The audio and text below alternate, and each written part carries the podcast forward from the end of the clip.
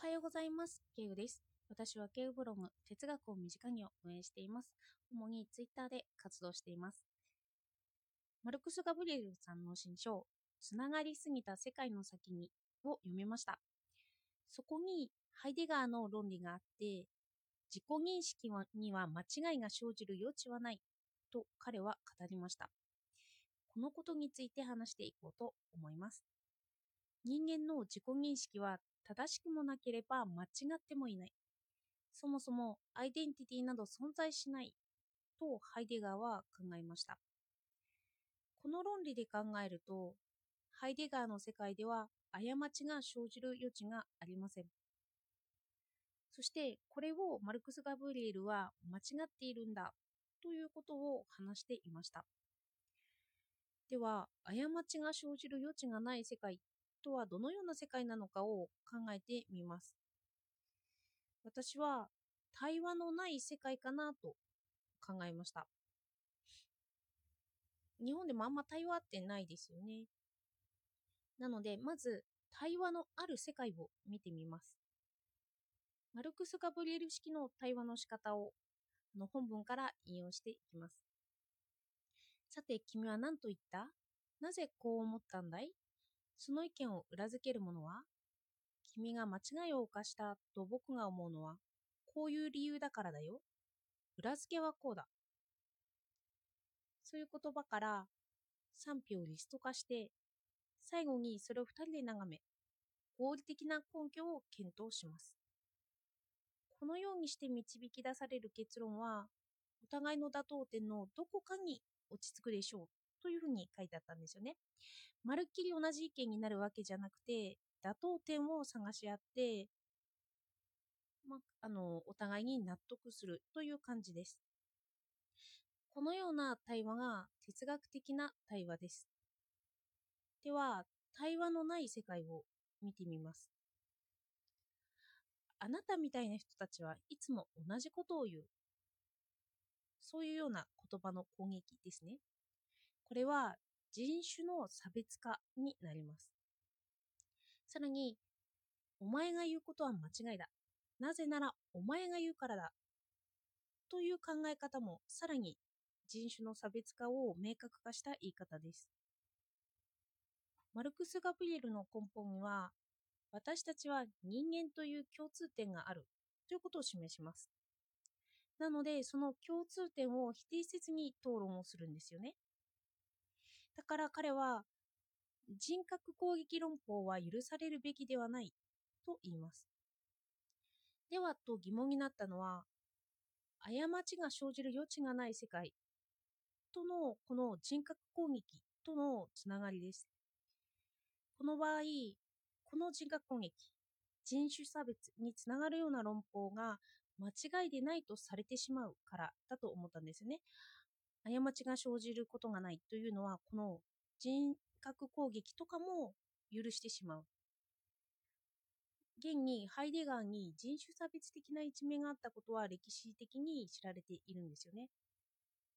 では、その否定しないことが悪いことというのは、明らかにそれはおかしいだろうと人間として思うことを否定しないということなんですよね。では、もっと具体的に考えてみます。アイデンティティの否定として考えたいのは、カフカの変身から芋虫になった主人公を例にとると分かりやすいかもしれません。討論をする前に相手のことを芋虫だって思っちゃうんですよね。そして芋虫と思うからこそ相手の言うことは全て間違っていると考えます。まずは牛の言うことという決まりがあるとすれば相手のことを否定も肯定もしないかもしれませんよね。否定するのも馬鹿らしいと思ってしまうかもしれません。そしてそれをちょっと拡大していきますね。相手のことをチンパンジーだと思います。この場合もまた種族を超えていますよね。話している時に共通の部分が全くないと考えています。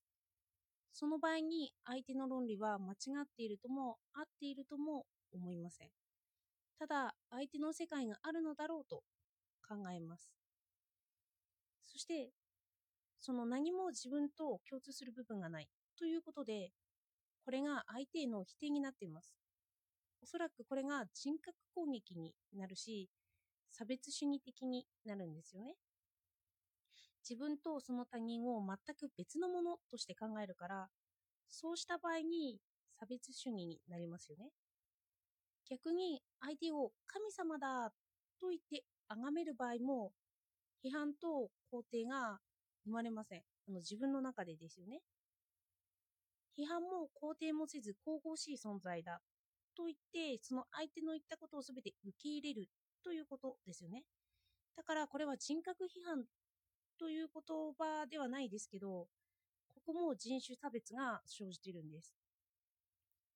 人種差別というのは批判という言葉が否定しているように見えて、批判と肯定の判断を超えてしまっているという感じです。芋虫とか神とかチンパンジーとか、そのように考えた時が人種差別につながります。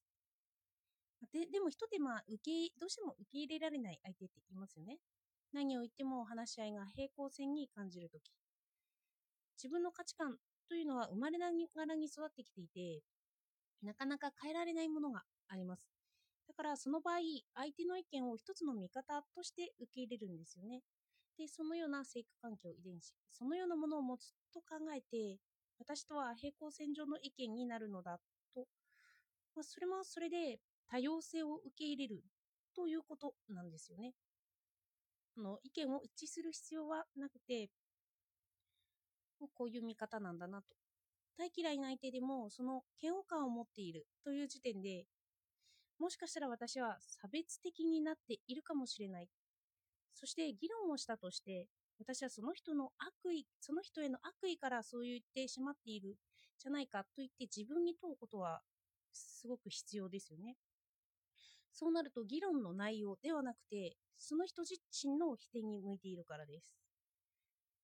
その場合、その意見はその人を攻撃しているのか、その意見に対してちゃんと意見を言っているのか、ということも自分の中で検討する必要があります。これは分析的に出た意見なのか、それとも相手を陥れようとして出している意見なのか。私は議論をする前提として、同じ土俵が好ましいなと思います。まずは人格攻撃をしない。